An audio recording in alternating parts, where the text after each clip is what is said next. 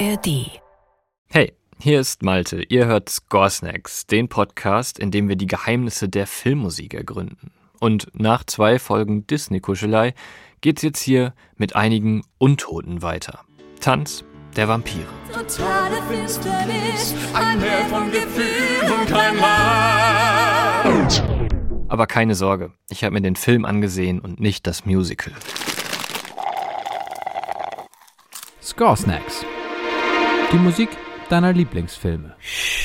Nein, es geht in Score Snacks nicht um das Musical Tanz der Vampire, auch wenn das wahrscheinlich viele von euch mit dem Titel verbinden. Dieses Musical wäre ohne den Film aber gar nicht denkbar. Roman Polanski hat ihn 1967 gedreht und Krzysztof Komeda hat den Soundtrack dazu geschrieben.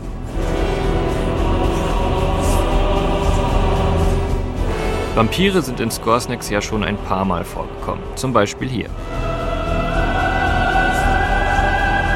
Das ist Bram Stokers Dracula mit einem fetten, dunklen Orchester-Soundtrack und lateinischen Chören. Alles sehr opernhaft und ziemlich düster. Oder vielleicht erinnert ihr euch noch an die Scoresnacks-Folge zum Thema Stummfilm. Da ging es um Nosferatu und die Musik von Komponist Hans Erdmann. Wieder ein orchestraler Score und wieder klingt es vom Stil her so, als hätte das ein Komponist aus dem späten 19. Jahrhundert geschrieben. Ziemlich viele Vampirfilme klingen so. Meistens spielen sie auch im späten 19. Jahrhundert. Roman Polanskis Tanz der Vampire tut das auch, macht aber doch alles ganz anders.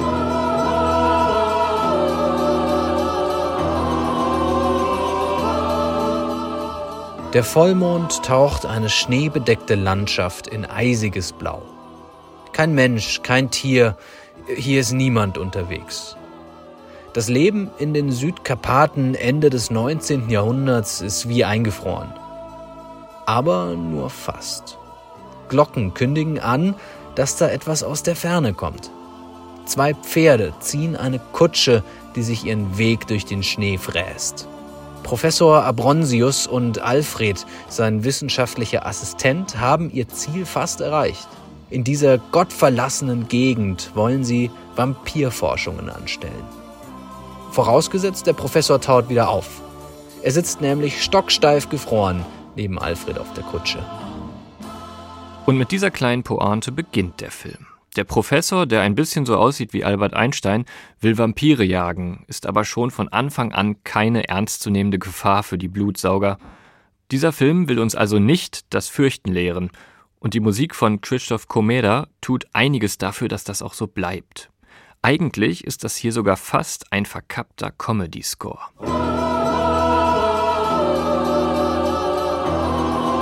Aber wie macht Komeda das? Und warum? Also erstmal das Wie.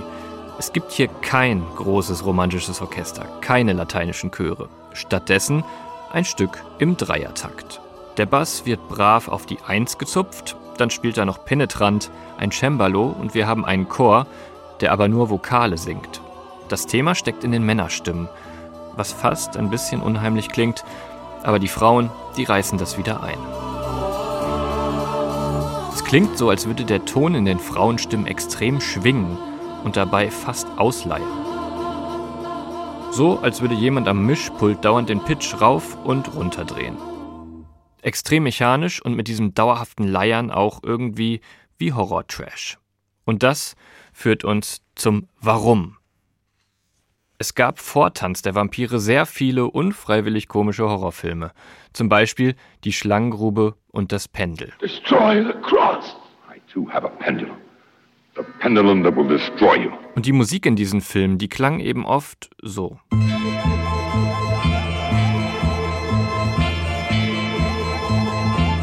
Und da haben sich Polanski und Komeda gedacht, wir machen jetzt einen gewollt komischen Horrorfilm.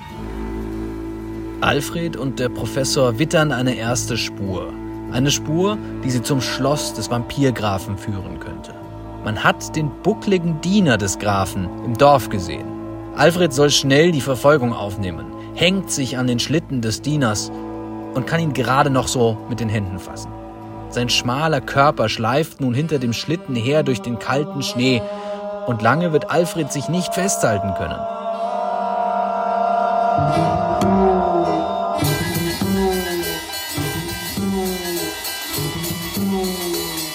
Comeda macht es schon wieder. In ein eigentlich relativ unheimliches Ostinato, also ein Abschnitt, der sich immer wiederholt, baut er was ein, was am Gruselfaktor kratzt. Und hier ist das der Bass.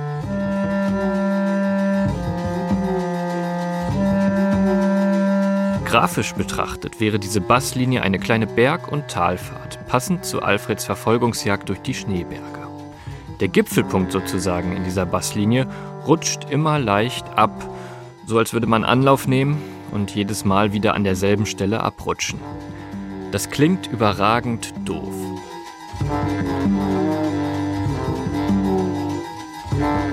Und wer jetzt immer noch nicht so richtig an Comedas komödiantisches Talent glaubt, für den habe ich noch ein Finale.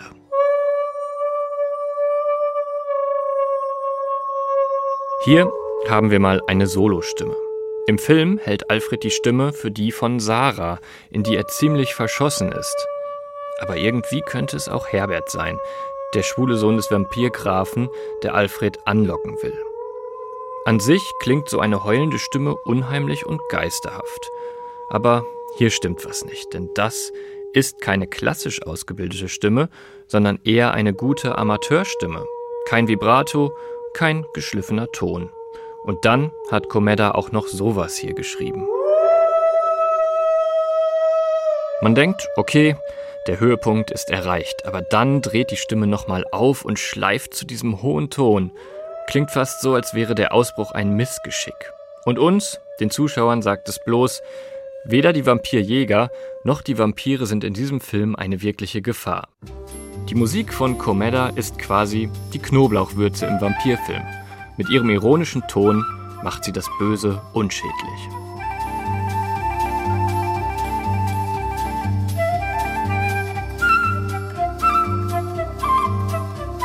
Und mit diesem wilden Tanz wünscht euch jetzt das ganze Scoresnacks-Team einen guten Rutsch ins neue Jahr. Vielen Dank, dass ihr uns so treu hört, Mails schickt und auch euren Freunden weiterempfehlt. Nur dank euch können wir diesen Podcast schon seit über zwei Jahren machen. Anfang Februar geht es dann weiter mit euren Musikwünschen und noch viel mehr Geheimnissen von Filmmusik. Bis dahin wünsche ich euch ganz viel Spaß mit euren Lieblingsfilmen und vor allem natürlich der Musik dazu. Macht's gut. Host und Produktion Malte Hemmerich. Autor dieser Folge Nick Stenitzke. Headwriter und Sprecher Jakob Baumer. Redaktion Chris Eckert. Assistenz Annika Kiechle.